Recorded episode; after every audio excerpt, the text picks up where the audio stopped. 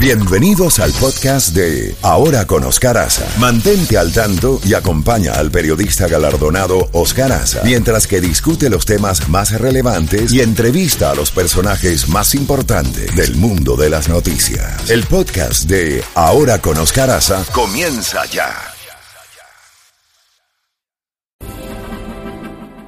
Bueno, ya tenemos a nuestro próximo invitado y no es una exageración presentarlo como debe ser una de las mentes más brillantes en materia de la economía y de todas estas ciencias económicas y sociales que tenemos que leer con detenimiento en estos tiempos eh, de inflación y en estos tiempos tan irregulares de posible guerra global.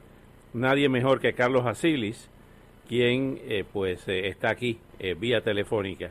Carlos, siempre es un honor tenerte en el programa y no es una exageración, sino un justo reconocimiento.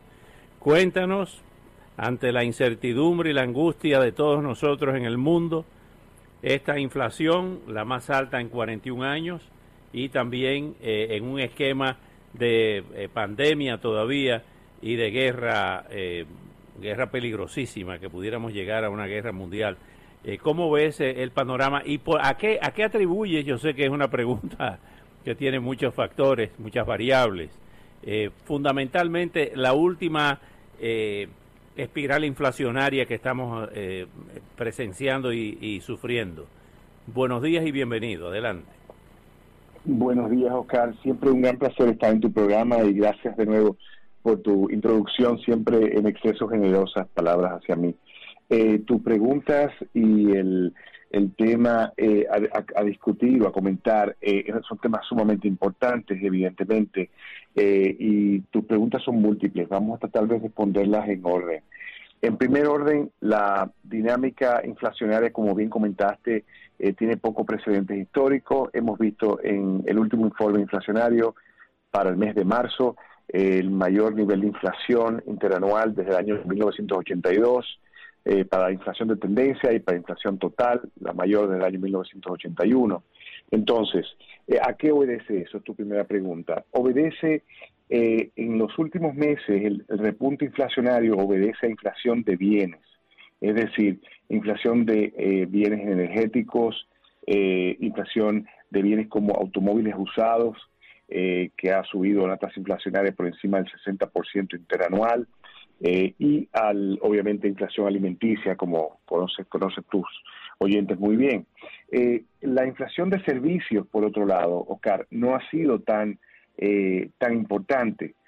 Sin embargo, en los últimos dos meses, yo diría que en el mes de marzo, habremos visto ya el, máximo en la inflación de bienes, especialmente con el, precio de la inflación de los bienes de automóviles usados y la inflación también de los alquileres.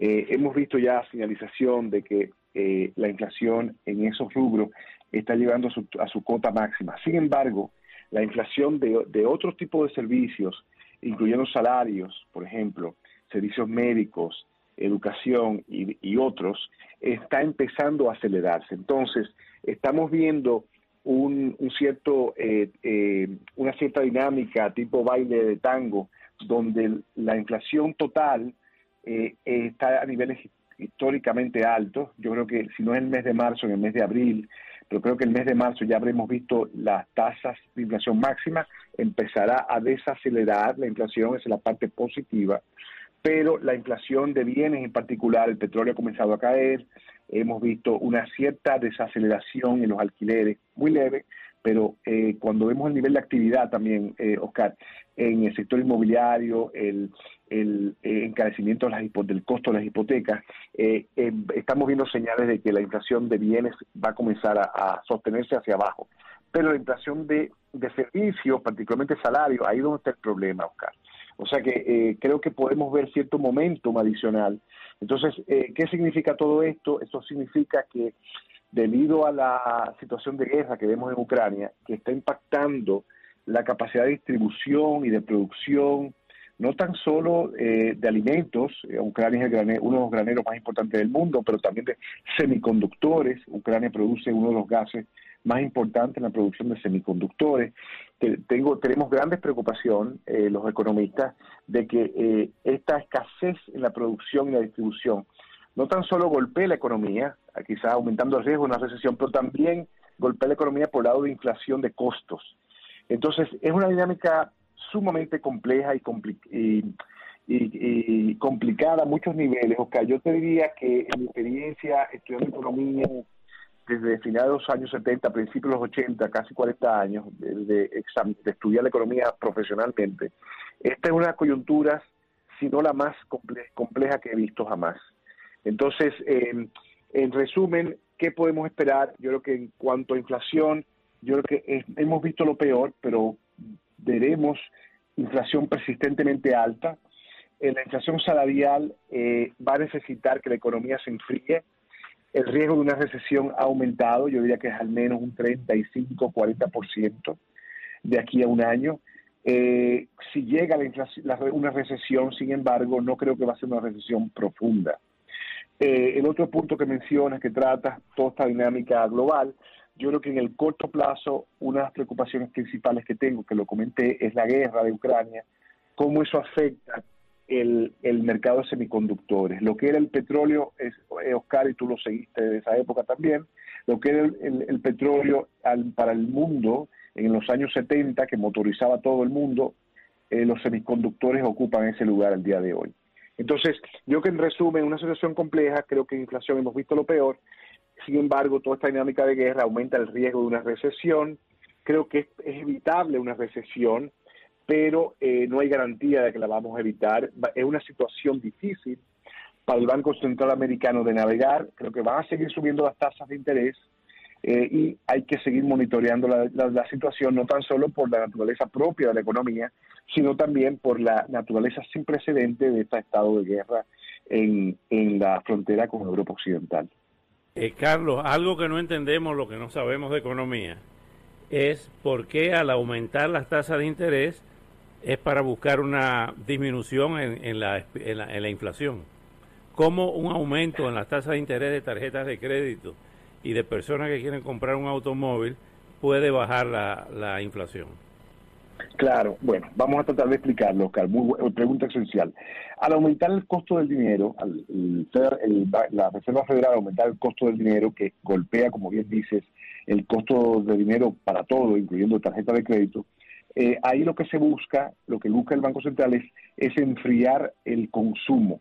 La gente consume menos, sale menos al, restaurante y ese eh, menor consumo, a su vez, reduce la demanda de trabajadores, de trabajo por parte de las empresas porque el problema actual para eh, desde el punto de vista de inflación salarial, Oscar, es que hay mucho muchas empresas buscando trabajadores, emple de, trabajadores y, hay pocos trabajadores disponibles. Mucha gente que recibió ayudas en la era pandémica, que tiene mucha liquidez todavía, no ha vuelto, no, se, no ha reingresado a la fuerza laboral a la velocidad que el Banco Central estadounidense estaba proyectando. Entonces, es ese tango ese bailoteo, si se quiere, que estoy monitoreando, la velocidad con la cual entiendo yo que mucha gente que se ha quedado al margen y no se ha reinsertado en la fuerza laboral, si se reinserta rápidamente en los próximos meses, podemos evitar una recesión a la vez de eh, presenciar una disminución de la inflación. Ese sería el escenario idóneo, Oscar, pero no hay garantía de que lo veremos. Así es, finalmente, Carlos, el tema de los bienes raíces. Eh, hemos visto un aumento eh, sustancial en, en, las viviendas y en los apartamentos, eh, pudiéramos enfrentar una burbuja como la de 2008, eh, con una especie de, burbuja en los precios que, va a explotar en algún momento. excelente pregunta, Oscar. Bueno, vamos, a, obviamente, como bien conoces y tus oyentes también, en el mercado inmobiliario siempre hay que diferenciar por segmentos, es decir, el segmento de ultralujo, el segmento de viviendas de, bajo costo, costo medio, y, y, hay que diferenciar entre ambas. Yo diría que en el segmento de ultralujo hay una burbuja en varios sectores del, país, varias secciones del país. En el segmento, vamos a decir, eh, eh, de, de, niveles de precios medios a bajos, está caro, pero no a los niveles del 2007-2008, particularmente, Oscar, eh, la el punto esencial aquí que diferencia la coyuntura actual del 2007-2008 es que hay menos deuda, ha habido menos especulación por parte del americano promedio al momento de tener su casa que lo que vimos en aquella época. Recordarás, Oscar, y tus oyentes, que en aquella época los bancos incluso le pagaban a los, le, extendían dinero adicional a, quien compraban una casa para eh, financiar su compra. Ese tipo de práctica eh, que patrocinaban los bancos, que existía entonces y que fomentó esa burbuja, no existe hoy en ese segmento. Carlos, te agradezco muchísimo tu tiempo, como siempre, tu brillantez nos, nos, nos ilumina a todos y nos tranquiliza, porque es una de las personas que sabe de lo que está hablando. Un gran abrazo y hasta una próxima oportunidad y feliz Pascua de Resurrección en esta Semana Santa. Muchísimas gracias, Oscar. Igual para ti, tu familia y tus oyentes. Bueno, muchas gracias. señores, esta es una de las figuras más importantes, eh, no es una exageración. El doctor en economía Carlos Asilis ha sido asesor de países como la India,